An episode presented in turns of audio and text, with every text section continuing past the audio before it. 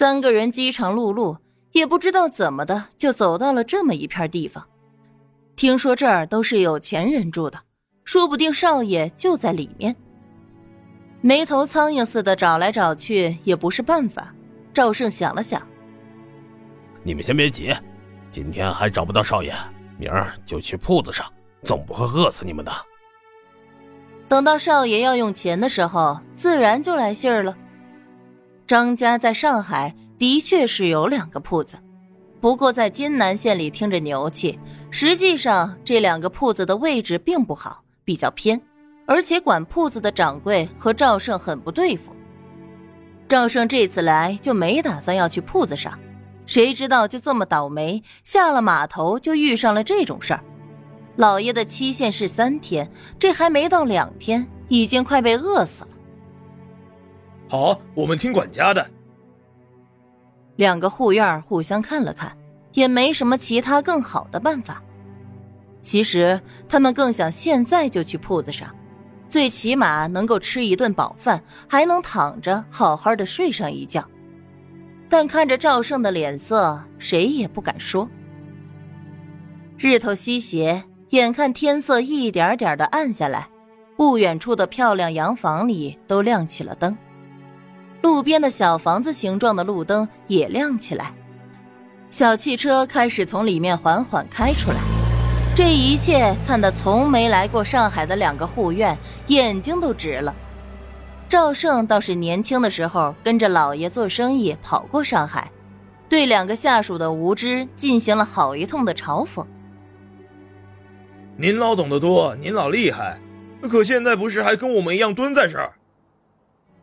一个护院忍不住回嘴，赵胜气得要打人，却被另一个护院喊住：“管家，管家，您快来看看，那是不是咱们家少爷？”赵胜连忙回头去看，一辆小汽车旁，一对年轻男女手挽着手，正要上车，不是少爷又是谁呢？赵胜噌的一声窜了过去，少爷。司机一看这三个人的衣着打扮，实在是肮脏不堪，连忙拦着：“臭要饭的，滚一边去！乱喊什么？”赵胜还在喊：“少爷，少爷，我是管家赵胜啊！”张卫民这下听清楚了，定睛一看，吓了一大跳，还真是赵胜。赵叔，你怎么这副模样？还有我们啊，少爷，我们找你找的好苦啊！两个护院也哭爹喊娘的，唉，真的是太苦了，下回绝对不出来了。张卫民见到三个人这样，第一反应是家里莫不是出了什么事，心里突突一跳，脸色都变了。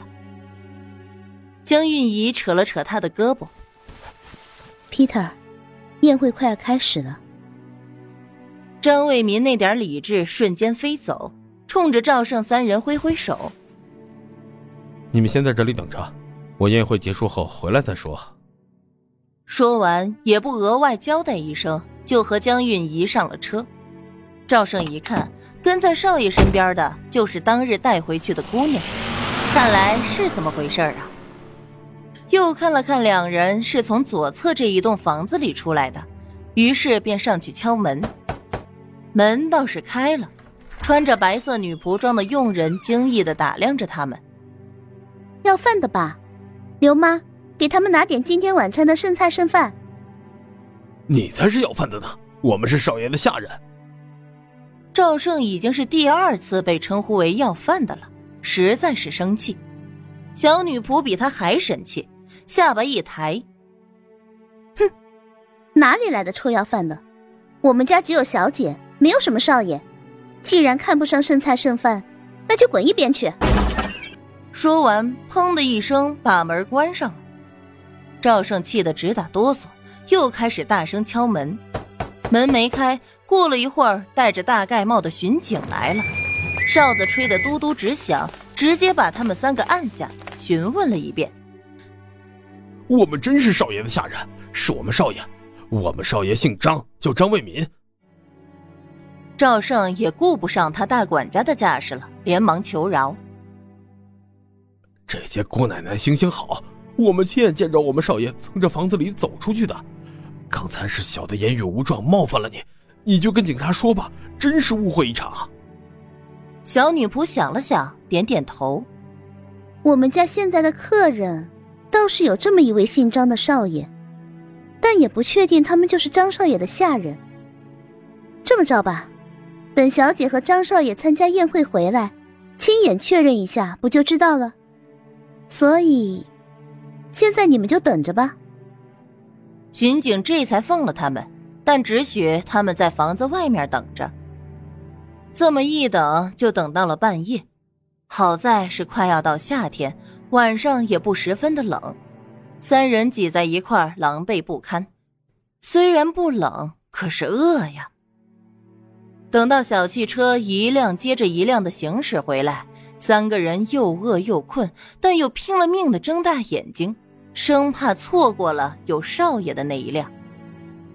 张卫民多喝了两杯葡萄酒，有些醉醺醺的。他从车上下来。很快就被人给扯住了。